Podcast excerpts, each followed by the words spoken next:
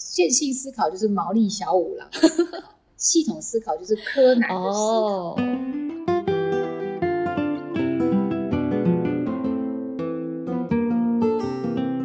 我们放大放大，就常只是看到我们的街道啊等等，可是你拉大，你才会看到台湾，然后看到整个东南亚，然后看到整个整个地图这样子。没错没错，这个叫见天地了。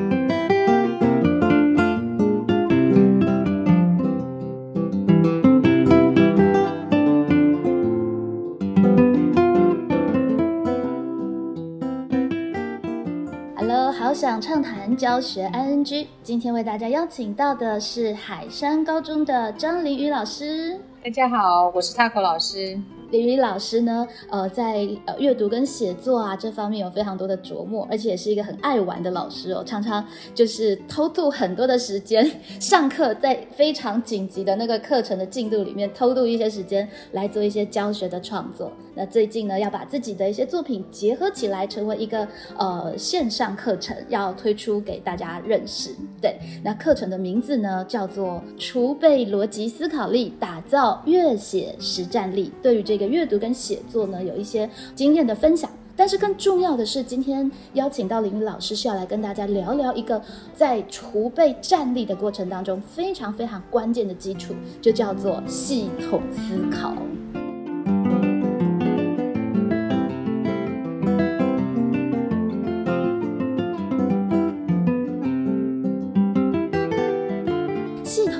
好，这个东西听起来有一定的难。林云老师是怎么样去接触到这个系统思考的这样子的一个概念的呢？呃，其实要接触系统思考是还蛮晚的事情，真的，应该是先发现自己有这个需要。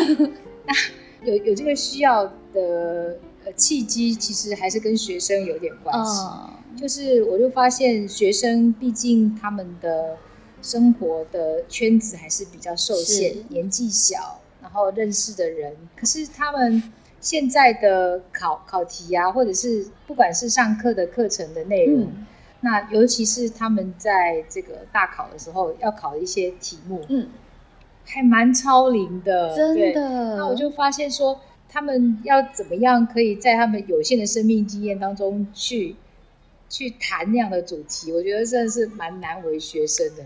这近年来，我觉得，呃，有有有有一些题目，我觉得真的连我来写，我都觉得说不是那么容易写。像一百零六年考国际人才流动，哦，哦，或者是说，呃，有一年考这个，呃，就是关于习俗，是，关于习俗，我看见就是传在传统习俗里，我而且这个还是国中的考题，国中升高中的考题，对。像这样子，包括这博爱座，到底是应该用东方人的思考，还是西方人的思考？就是博爱座没有人做的时候，我做下去，到底到底有没有很严重？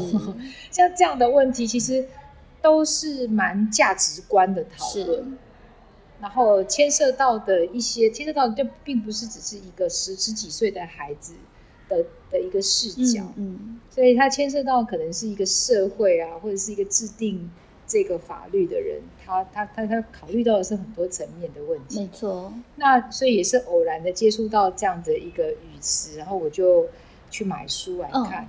其实它不算是一本闲书，它就是一本可以当教材的东西。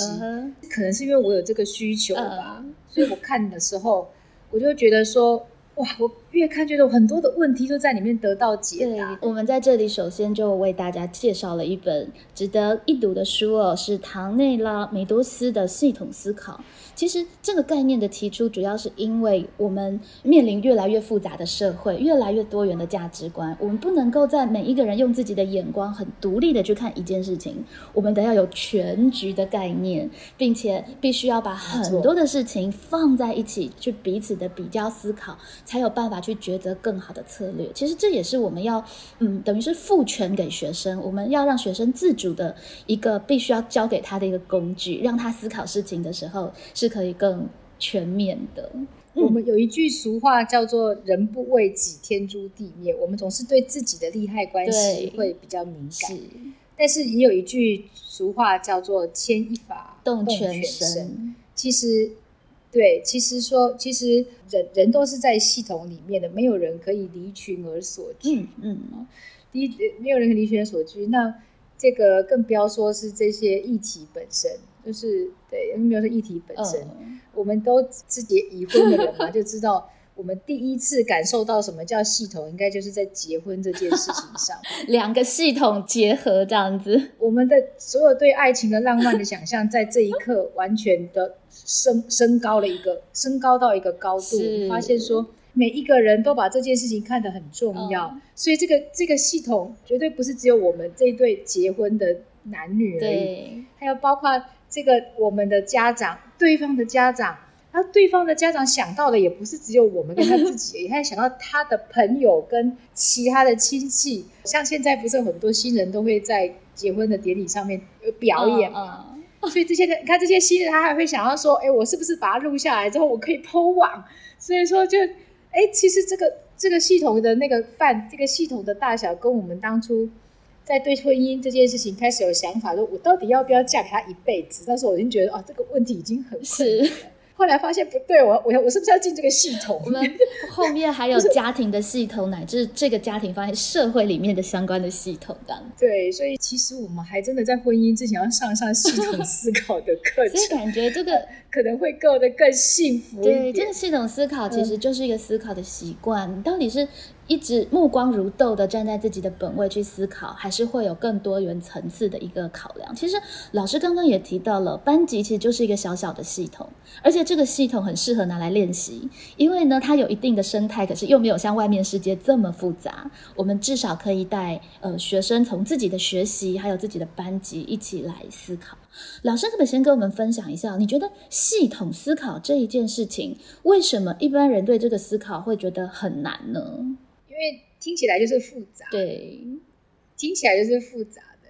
黄国珍老师曾经针对系统思考跟他的相反的对那个对面的语词，他把它那个定位成线性思考。啊，他他把这两个思考有一个比喻，我觉得蛮有趣的，可以跟大家分享一下。他说，线性思考就是毛利小五郎，系统思考就是柯南的思考，就是毛利小五郎他也觉得他在他也有推理。对不对？他其实也有他自己的推理。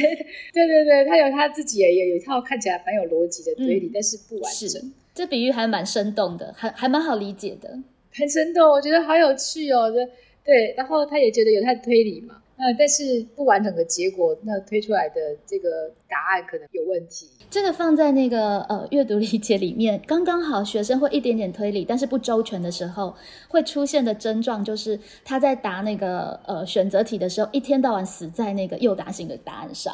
对对对对，就我们只要给他一点点对的答案，他就会觉他就会深信不疑。对，那事实上没有看到这个并呃并并没有看到问题的。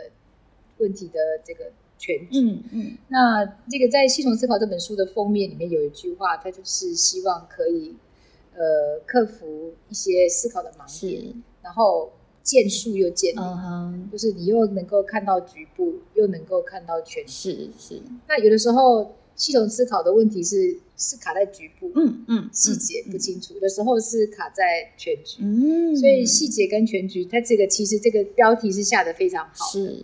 呃，怎么说呢？我们举一个简单的例子，好，就是比方说学生比较敏感的部分，应该就是社团。嗯，那其实，在社团里面呢，其实学生就算是一个核心的主轴，可是学生其实可以分成很多种。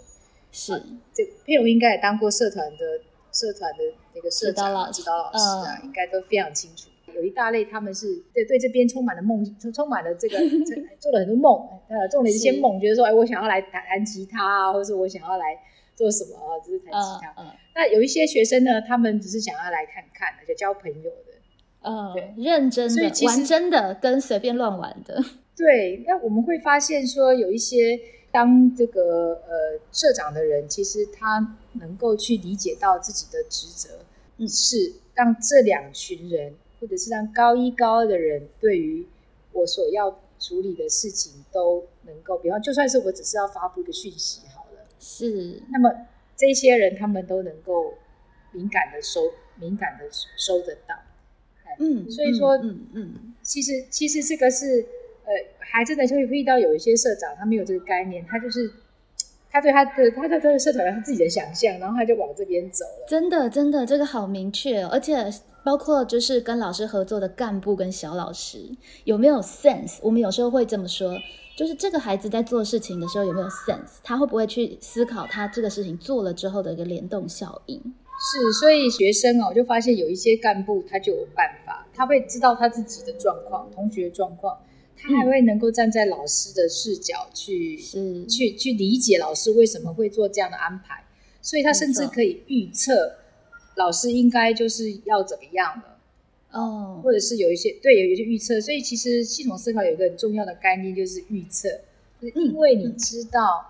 整个这个这个结构的运作，你有足够的认识，所以你大概就可以推测说，哎，我如果今天做了加了一个什么样的东西下去，然后会有一些什么样的变化。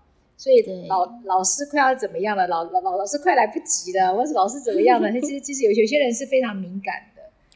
对，所以说系统思系统是动态的，那就是系统思考基本的观念。不过我要倒回来看看说，哎，那系统思考到底要帮学生的阅读跟写作上面到底要？到底要提升什么？对对，到底要提升什么？这个也是我们在这个课程里面，我们琢磨很深的，就是在在这个这个地方。是为什么阅读需要系统思考呢？呃，其实系统思考的概念，大家如果从刚刚听到现在，你会感觉到应该是从业界的那个的概念来的。那呃，身为一个主管，他可能会去受这样的训练，让他自己有这个敏感度。或者是你是中阶的主管，那既有思考里面就有一些一些语言，比方说，嗯。呃，要站在上级的视角看事情，嗯，站在上级的视角看事情，站在高一层的视角才能够看清楚事情的这个来龙去脉哦，或者是它可能的变化。那所以说，在这个呃阅读跟写作上面，其实我们也把这个概念去呃。消化成学生可以理解的策略，嗯，那么就提醒他，对，对我们简单介绍一下观念，也让他们比较能够接受。那到底要怎么样消化成这个他们可以理解东西？我觉得第一个东西就是换位思考。那这个换位呢，有同等级、横向的，那跟纵向的。那所以你如果多看一些系统思考的书，就发现其实他们很关注这这一点，而且这个是需要操练的，对不对？就是人本来就是会习惯在自己的立场，但是你要操练，要刻意，对，要刻意比较容易去转换，对对，就是要刻意的这么刻意这么做。所以它系统思考其实是有步骤的，就是你要先把你自己的立场想清楚，嗯嗯，先把自己的立场想清楚。有些人是连自己的立场也搞不太清楚。啊，你先把你自己的立场想想想清楚了啊，就是自自自己这个部分先想清楚。那在系统思考的一个关键词就是要件，就是你自己其实就是其中一个要件。对，那我先把你自己的立场想清楚了，那其实你就是一个小系统。OK，你就是一个系统的小分支。如果这个东西没有出来的话，可能你就变成随波逐流。你觉得哎，每个立场都可以啊，那跟没有立场也是一样的，也是没有办法去解决问题。对，或者或是你容易听到别的别的想法，你就飘掉了，你就觉得哎，这样好像也也不错，好啊，这样子。对，嗯，那所以先把先把自己的情况弄清楚。是啊，就是就是我我我会有情绪嘛，我我我今天考今天考差了，我今天会突然先雄心壮志，跟事实上明天。后天我的想法就有了改变，嗯，表示你不认识你自己啊，嗯嗯，就是你对你自己内部的这个系统，其实你不够清楚，或是你不能够客观的就事论事的去看你自己，对，所以就先第一个是要先能够客观的看待自己，其实这也算是一种抽离出来，嗯，看自己，然后第二步才是看自己，就是同样层级的人，嗯，就是同样层同才，那同层对同同才。就想到说，呃，想到一个自己，比方说，我们会去理去理解，说我为什么会觉得我没有朋友，嗯，一方面就是我其实不太能够去看到这个同才里面谁跟我可能有一些频道上面呃很接近，像像像我们好像其实我们并没有办法很常碰面，我跟佩友并不是很常碰面，可是我会有一种感觉，觉得说我们好好聊，应该可以畅畅谈。是，可能彼此有一些企图心，跟对教育也有一些这个热忱吧。嗯嗯，就会希望说可以帮别人多整理一些讯息的这种这种基本的热忱，应该就是我们一个很好的对话基础。就是要能够观察，对，要能够观察，观察纹理，对，要没有那个观察，就观察自己身边的同等级，这是第二个层次。是。那这还只是气球思考最开始，其实这种最难就是刚刚说的，那你要能够高一个视角，是先高一个视角就好。OK，其实视角的高低是无穷无尽的。我们如果站在老师的视角来看，嗯，那我们会我们会理解。可是有时候我就会跟学生说，你们都不知道我的处境，嗯，要知道我的处境，要比我站在我更高的视角，嗯，来看，那可能就是。校方的视角来看，我们只是很多班级当中的其中一个班级。那有有时候我会发现，学生他也有一些学生可以的，有些学生他他对我我们讲他的时候，他会觉得很讶异。我就觉得说，那有什么好讶异的呢？有什么好讶异？啊，对，最后高一个层级，甚至是高两个层级。其实它有点像是，在我想象里面，它有点像是我们的 Google 地图。哎，现在那个 iPhone 的那个地图，它就是一直拉高。啊，它是有个 Zoom in Zoom out。你的比喻非常好。对，然后它最后就会变成一个圆的，变成一个圆形的地球。我们放大放大，就常只是看到我们的街道啊等等。可是你拉大，你才会看到台湾，然后看到整个东南亚，然后看到整个整个地图这样子。没错没错，这个叫见天地了。你你真的把它把它往外拉，你就会看到人，你就不是看到，并不是看到张凌宇啊，李佩对对对。哦，你看到的是人类，其实我们都是女人嘛。对。哦，我们都是这个世代的二十一世纪的一群老师。是。所以你会从一个角度来去看，我们就是一个这这么多老师当中的其中一个人。对对，在做一个小小的奋斗。这样子的话，很多得失就会觉得，呃，就不简单，叫见天地。这个又让我想到，呃，先秦有一个小寓言故事嘛，就楚人失公，对不对？有一个楚国人，他失去了他的弓，然后他其实已经很大气了，他就说没有关系啊，反正我是楚国人，然后我楚国人遗失了一个弓箭，一定也会被楚国人捡到嘛。对，呃，楚人得知，楚人失之，楚人得之。对，后面还有一个人给他一个反馈，就是。哎，就是人得之，人失之，都同样是人，干嘛要分？就是楚国还是哪一国？对，有人失去了，就有人会得到。然后后来还有一个版本，得之失之。就是连主持都没有。对，老子，老子就跑出来，然后老子以道家的观点，他就觉得说，失之得之，也不用是确定一定会人捡到嘛，搞不好没有任何人捡到，但是他还是在宇宙万物里面，在世界里面被其他的人被其他的物种运用，非常好，很有意思。对，所以其实我们就就早就在看这个系统系统思考，早就在开始系统思考。对，这个观点上面的层次。性啊，其实呃，我们平常就有在谈这个东西，但是嗯，透过一些思考的工具，那就强迫我们这么做，做提醒，那或者说去，其实西方比较厉害的就是把它理论化，对对，就是把它做，对对，把它做一个 SOP。但其实这个是大家本来就在生活里面，其实本来就会有这样子的一个概念跟运用，只是我们更有意识的去注意到它。那你看多了系统工具之后，也会慢慢把自己的韧性把它放下来，或者是因为你已经看到了这个可能的结果，你就不会有那么大的情绪的波动。其实那也是一种自己的驾驭感，就是你对于你周遭事物的发生，为什么这样发生，我哪些可以做，哪些不可以做的那个驾驭感，其实也会让自己变得更加从容一些。呃。有一个很有名的小故事，大家应该都听过。不是说那个苏格拉底去问一个在砌砖的工人，就问在砌砖工人说：“你在干什么？请问你在做什么？”那砌砖的工人说：“你没有看到我在砌砖吗？”啊，这心里很烦躁。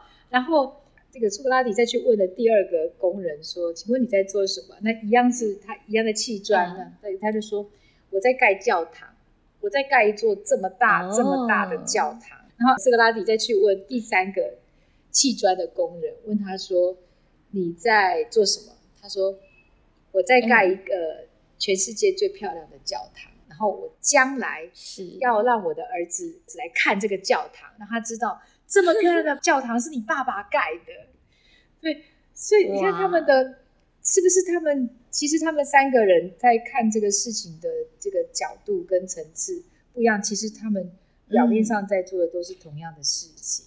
对，但是他做的持久度还有他做的心情就会不同。对，这是完全不一样。小时候我们只是看那个三只小猪，知道说哦，我们要用不同的材料来做事情。哦，可是我们听一些哲学家的小故事，让我们去明白，说有时候其实我们那个我们拉高一个层次来去，我们用不同的层次来去思考。或者是有时候甚至其实倒过来也也说不定也是好的。就是我在系统思考这个章节里面，我告告诉我同学，有时候呃，有时候问题太空了，有时候我们从把它缩回来小的地方，你就会觉得说，就是那个地图也要把它拉大来看。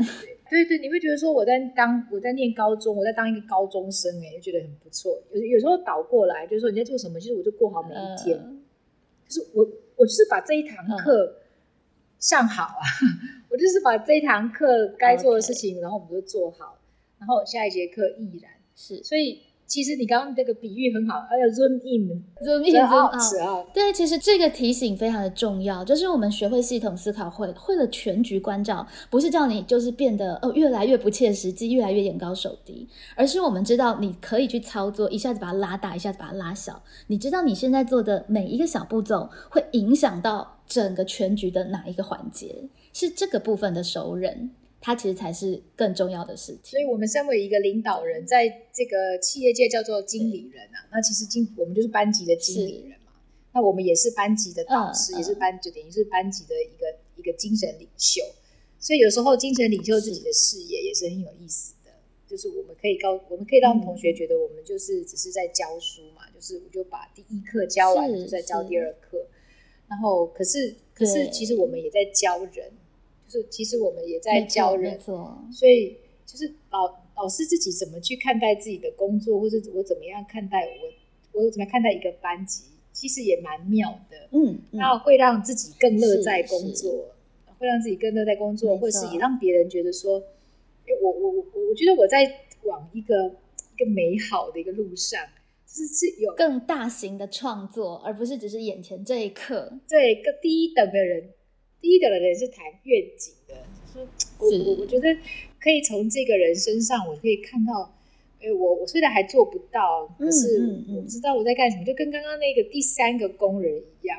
没错，我我虽然还做不到，但是我，可是我觉得蛮蛮好的。然后我们我觉得这个目标我很喜欢。他甚至不是只是像三只小猪，只是说更努力，有没有有没有就是更加的努力，不努力这样子，就是不偷懒，对，不是只是不偷懒的问题，是你的那个胸怀跟你的眼界，对对对的问题。对，他只是告诉你说，你不要求快，你不要偷懒，然后你就可以，你就可以怎么样。对对对，它是一个，它是一个更大的一个更大的一个提醒。其实老师在这个学习的系统思考上面啊，老师有提到有三个观点是非常的重要的，我觉得这也很值得去分享给大家。哎，老师谈到的第一个是典范的问题，这个怎么说呢？就是我们如果要学习系统思考，我们上次其实系统思考系统思考有上半集，上次已经跟跟佩蓉偷偷播完。对对对，系统思考这要这个这要讲的话，真的要好好听我们线上课程。我们可以用呃比较就是紧练的节奏，因为毕竟我们的课程是我们是经过录录制，所以我们还有它搭配 PPT 很紧练，所以。那个那个佩蓉听到的那个系统思考上，我们在课程里面都有。对对，所以我们现在今天我们看到的是系统思考下。对 对对，我们今天谈到了这个系统思考下更哲思的问题，这样子。更对，更哲思的问题。其实系统思考上，我们有谈到很多，就是呃，就是包括呃，怎系统思考怎么样套用在我们的。对对对，考题里面，对，今天没有办法讲到。对，今天也许我们就只是比较概念性的告诉大家，就是呃这一些东西。不会不会，我们还有一点点时间，等一下我看看是不是可以讲一点。点，我先回答刚刚佩蓉的问题。对，就是说呃那个你刚刚问的说说呃上次我们有提到一个典蛮典范的问题，就是影响系统。要素。对对，影响系统要素有有有很多个，是。就是哪一些东西会让系统嗯。产生变化？是。那那其中一个会让系统产生变化的东西，刚刚佩蓉这个这个点你觉得特别好，就是就是这个典范的作用，嗯，就是典范的作用，就是系统思考，系统应不是身为领导人叫这个系统要变成什么样子，然后这个系统就会突然变成那个样子，嗯嗯，这是我刚开开始教书的时候，我以为会这样，就是就是我对我很认真，然后那个系统就变好了。可是事实上不完全是这样子的。事实上呢，怎么样去建构那个系统？嗯，不是把那个结果直接做出来，嗯。是我建构一个系统之后，让系统自己去运作，就有点像中医的观念，不是我把病治好，是因为我把每个脏器都变健康了，所以它就会变得可以抵御外来的病毒。什么叫做建构那个系统呢？就是刚刚佩友说的，这就是其中一个很重要的因素，就是我们建立典范，嗯，嗯。就是我们让班上那些可以成为别人典范的人被看见，嗯，或者是让他的影响力变得大一点点。嗯嗯，对。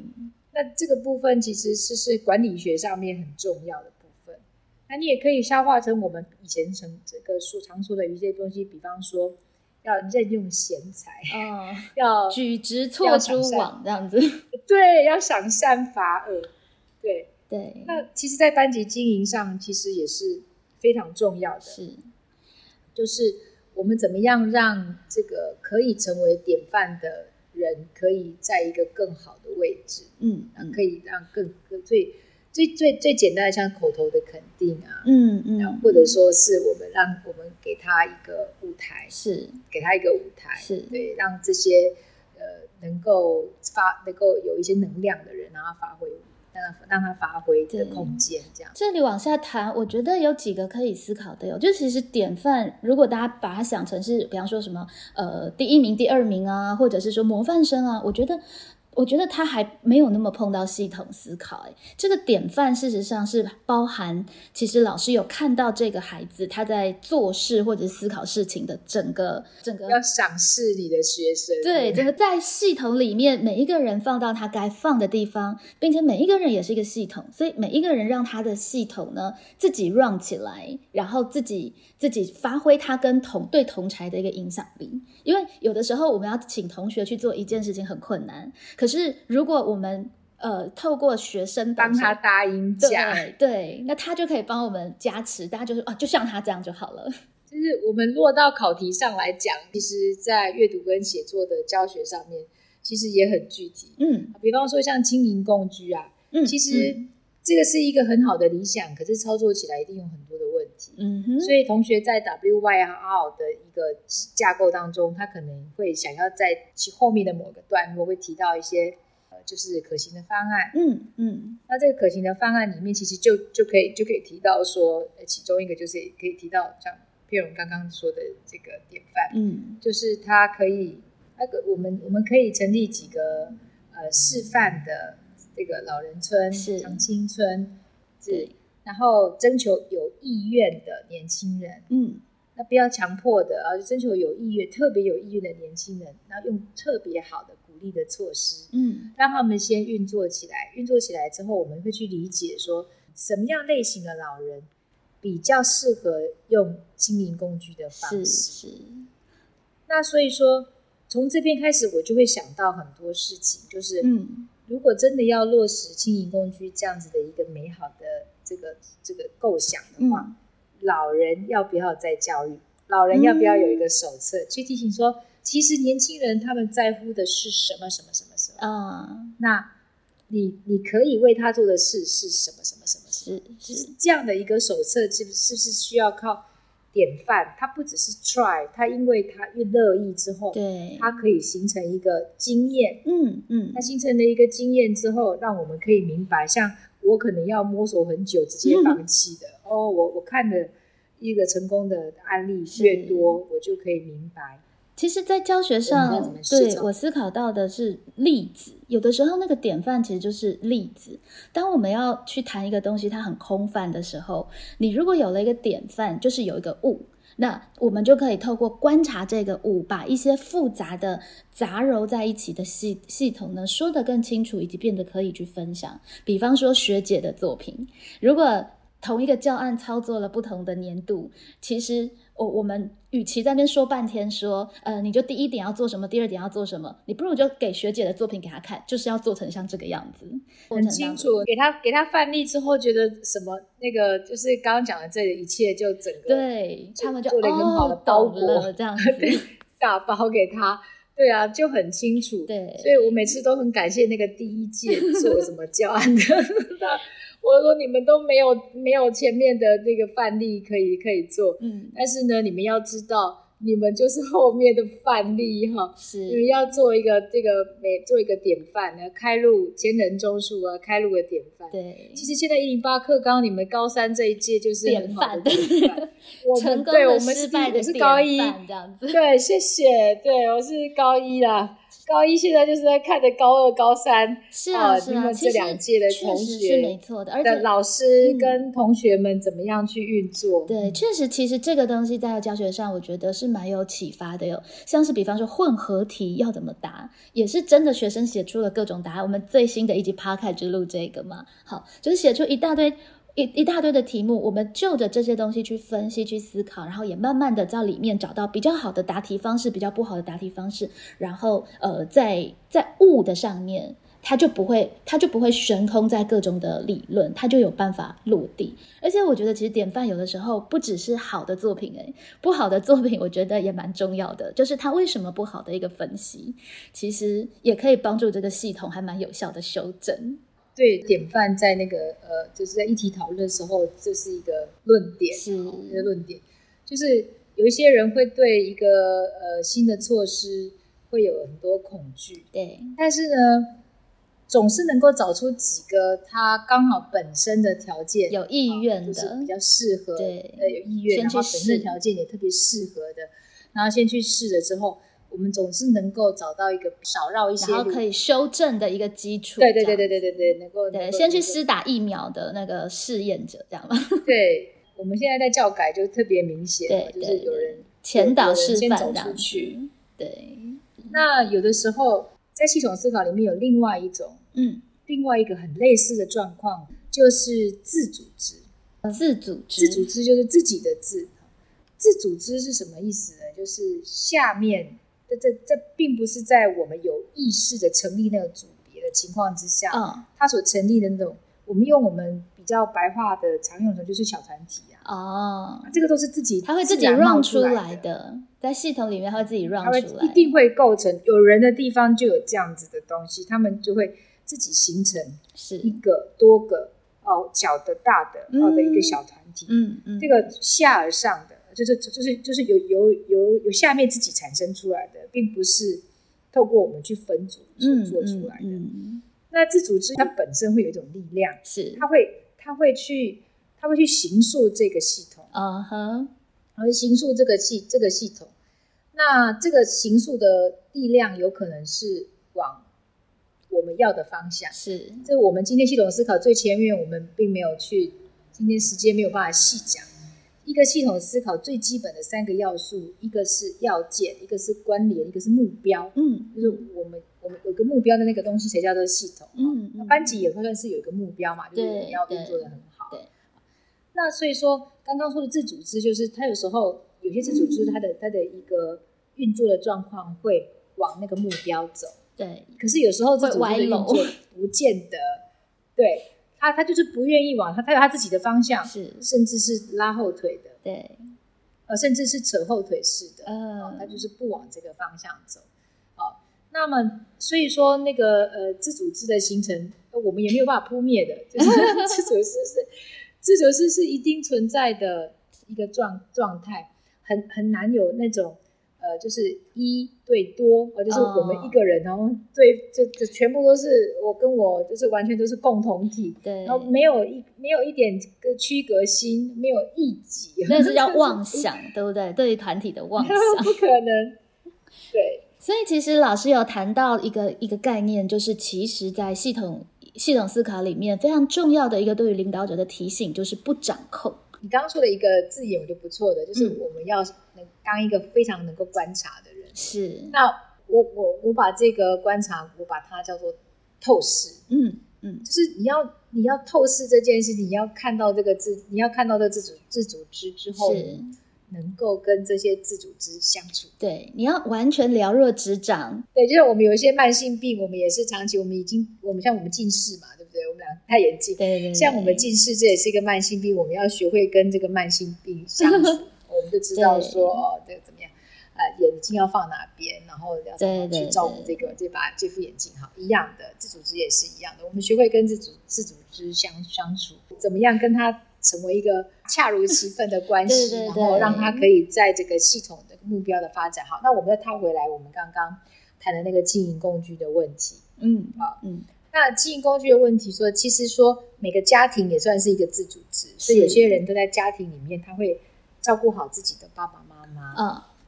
所以，其实如果说我们在健这个健全的家庭里面，他可以照顾好自己的长辈，照顾好自己的爷爷奶奶，其实这应该才是经营工具的前提。是我们不应该把照顾爸爸妈妈的、照顾阿公阿妈的这种那个本来的这种责任，是就天真的觉得啊，那将来就让他去经营共居就 就是我们用最小的最小的那个干预，让他自由生长，对不对？所以我们应该有这样子的，就是不是我们也是这样子的一个单位嘛？哦，那我们我们在那个在我们只是让进出共居，应该是让这个社会多一个可能，对，多多一种选择。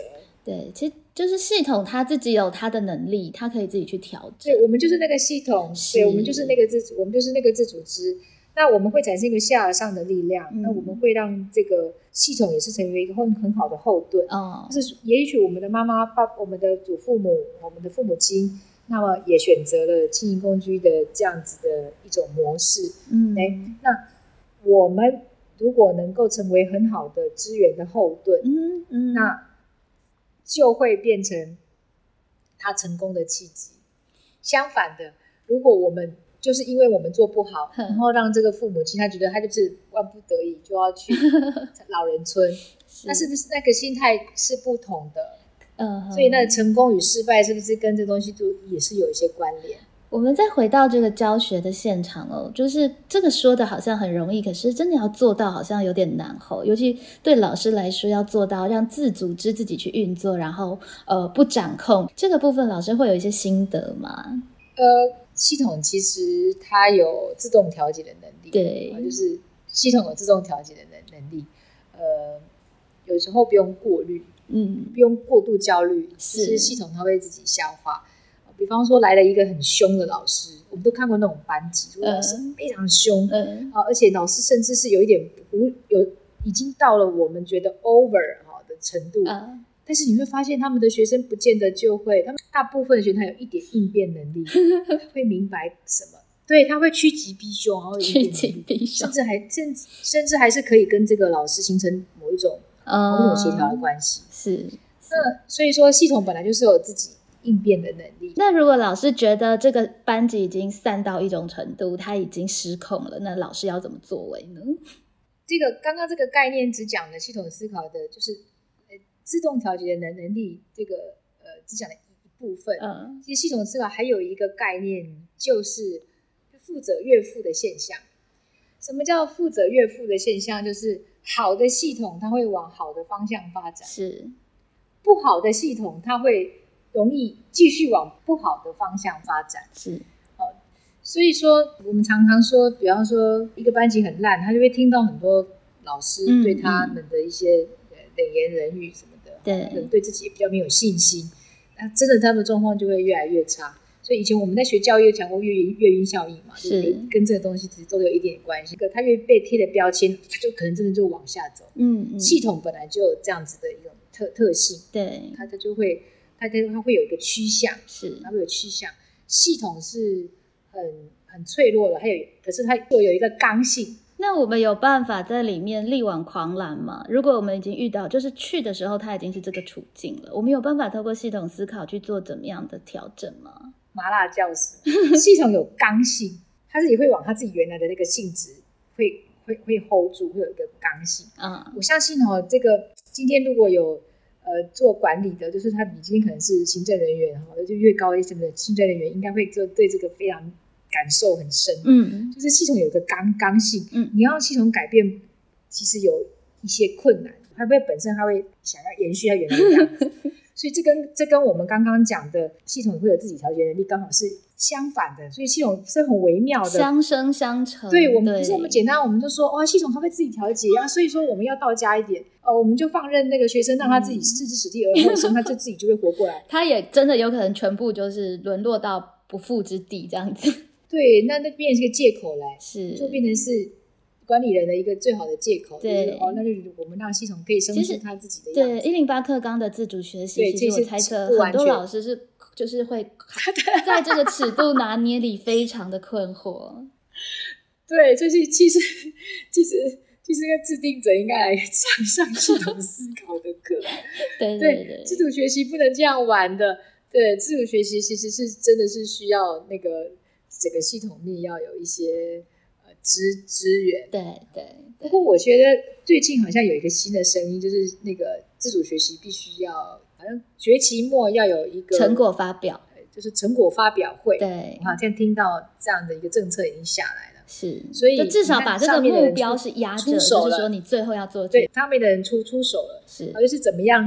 呃，我我我并没有给你一个每个人都一样的目标，是是。但是我又不是完全不管，嗯嗯嗯，那到底怎么样才是刚刚好的？所以系统是很微妙的。对，所以我们在观察系统的时候，其实我们也有时候是要围观的去看。嗯，我今天就是做了一个新的政策，没错，那大概会出一个什么样的东西？我们不可能因为这样，因为懂，因为学习的系统这个理论之后，我们变成电脑，就是一个问题输入，然后只要什么东西输进来，哦。就全校最烂的班啊，哎，把分配给系统思考的那个很厉害的那个老师去，然后他一定就可以把他管很好。哦，这是不可能是，他可能会比较能够预测我这么做是没用的，也是还要等他因缘聚合这样子。对对对对对对对对对对对。那怎么样？我可以大概我可以比较能够猜得到，说我这样做可能目前没有效果，可是我可能可以多做几次等等看。是，就大家不要期待它是一个万灵丹，就是。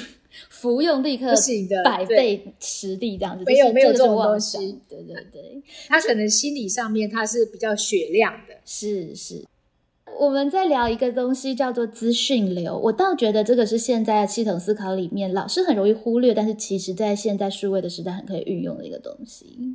资讯流这个事情是很重要，是你要让系统内部的人。嗯，随时了解系统现在的样子，这个也是跟过去的阶层式的领导非常不一样的一个概念。对对，现在要敏捷式的领导，所以要让系统内部的人随时的去了解这个现在系统的样态。我们举个比较具体的例子，就是像高速公路的即时状况。嗯，那高速公路即时状况，过去我们不可能有这种状况，现在就是因为科技的进步，对对，所以我们可以随时的知道流量、车速。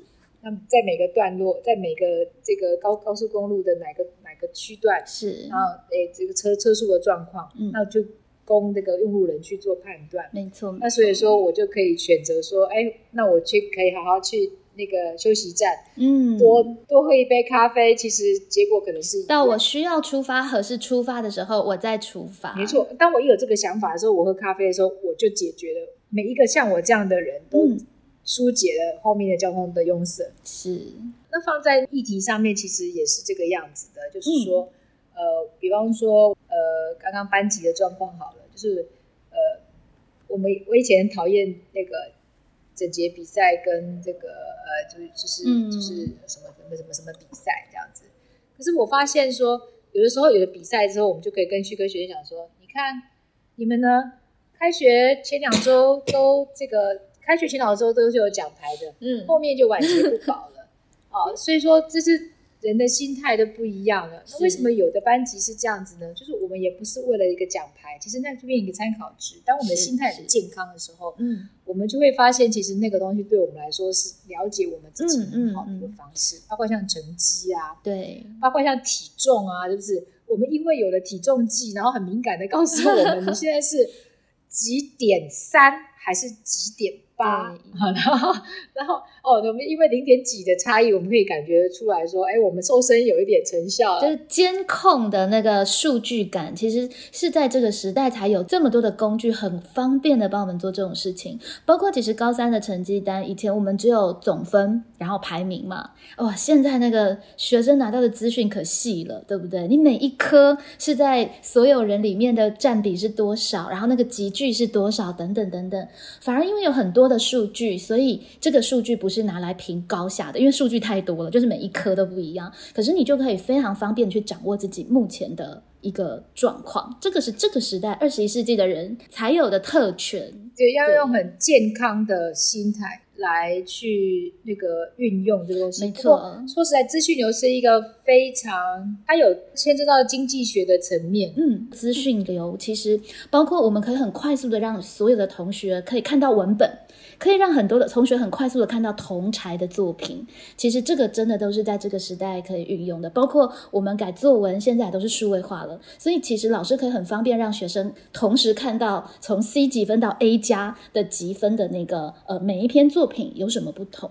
这些东西的运用，其实都可以帮助我们去建造我们的系统会更好一点。那我们最后剩下一点点的时间，我们就是让这个林玉老师落地一下，好不好？就是我们怎么样深入浅出，然后回到这个国文教。教学的现场，老师有什么特别想要跟听众朋友们分享的系统思考在阅读跟写作上的运用吗？真正落实在课堂上面，是在学生在做议题表达的时候，呃的一个层面，其实非常的简单可行。嗯嗯，但是它就是它背后有一个非常完整的理论在在在在支撑。是，那同学学会之后，也可以将来可以不断的延伸。嗯，或策略是很简单的。嗯，其中一个策略。就是为了要那个让为了为了这个换位思考，就最前面讲的，嗯嗯嗯，换位思考来的，对，就是你你你系统你系统就不是一个点嘛，对，哦，系统也不是一条线，就是我我自己这一条线，嗯，那系统是一座森林嘛，好像是一个网状的东西，对，那所以说你必须要去站在很多个角度，嗯嗯，然后站在很多个角度去看同一件事情，是，所以就是强迫，对，就是强迫自己。改变自己提问的方式，没错。什么叫改变自己提问的方式呢？我们总是会在碰到问题的时候，我们会有一些问号。那这个问号就是，比方说有一年考题叫做“为什么是我”，那个这是一个统测的考题。嗯哼，为什么是我？啊，它里面的一个引导语就是说，那个当选班长你被选到的时候 为什么，为什么是我？或者是说去倒垃圾，好，或者买东西，我们有时候我们。哎，这题目好有爱玩，对不对？对，哦，就是我们有爱玩的时候，我们出去玩，大家玩的很高兴，然后每每个人在划手机，然后呢要去接接接电话的时候，就没有一个人想去接电话，然后就会觉得说，为什么是我？为什么是我？对呀，为什么是我要去？有有一年考题，是吗？那强迫自己换一个方式来问问题，就是把它变成一个问相反的问题。那很简单的一种策略就是把。封闭性的问题变成开放性的问题，嗯哼，或者是把开放性的问题变成封闭性的问题。哈，为什么是我可以倒过来问？就就就是我可以做什么？哦，我以为是倒过来变成为什么不是我？为什么不是我？呃，对，就是逆向思考啊，这是逆向思考，这是另外一个章，另外一个章节。这是逆向思考，这个逆向思考另外一个章节。那当然就是一个非常好的策略，就是嗯，有时候我们看不到这个系统，我们看到我自己的时候，我就会觉得为什么是我？那我们就是倒过，就是把这个问题倒过来问，就是，嗯，那我做了什么？啊，就是说，或者是说，为为什么不是我呢？嗯哼，其实我们。在教学的一个现场啊，我们现在面对到这个时代，也也才刚刚还有这样子的一个空间去做各种的尝试，包含上课的场景的改变，对不对？我们本来在课堂里上课，那我们现在变成是哎线上的课程，用影音媒介的方式，要怎么样去重新的理解？其实老师跟学生，我猜测都会带来一些蛮多呃新的刺激跟思考，然后融入不管是我们的教学，或是我们未来的学习，应该都会有更多的想象力。我觉得今天非常谢谢佩蓉，我其实我今天蛮对我自己非常的满意，因为 今天讲了很多我本来没有打算要讲的东西。那个系统思考真的是一个非常有趣的部分，如果老师们有兴趣，就欢迎来参加我的工作坊，有有完整的时间三个小时，然后来提供给这个老师或者是同学来去整理议题的时候，能够提出一个明确的观点啊，让自己在这个对让自己在发表的时候，让别人会觉得眼睛一亮，也有可能会被说服。嗯哼，那这个时代，我们也真的看到了，其实现在的教学的现场，不只是在课堂里、教室里。整个社会的大众，整个网络的媒介，全部都是我们学习的一个资源跟学习的现场。那如果我们有了这样的一个视野跟眼光，我猜测我们在里面做各种的学习或者是教学，应该都可以更加悠游自在。今天非常开心邀请到林宇老师跟我们分享这么多有趣的东西，也期待老师的课程可以有更多跟我们社会大众还有有缘人的各种的激荡跟思考，让我们的一零八课纲的教学现场更加的丰富。谢谢佩。OK，谢谢老师。我们好想畅谈教学 ING，我们下回再见喽，拜拜，拜拜。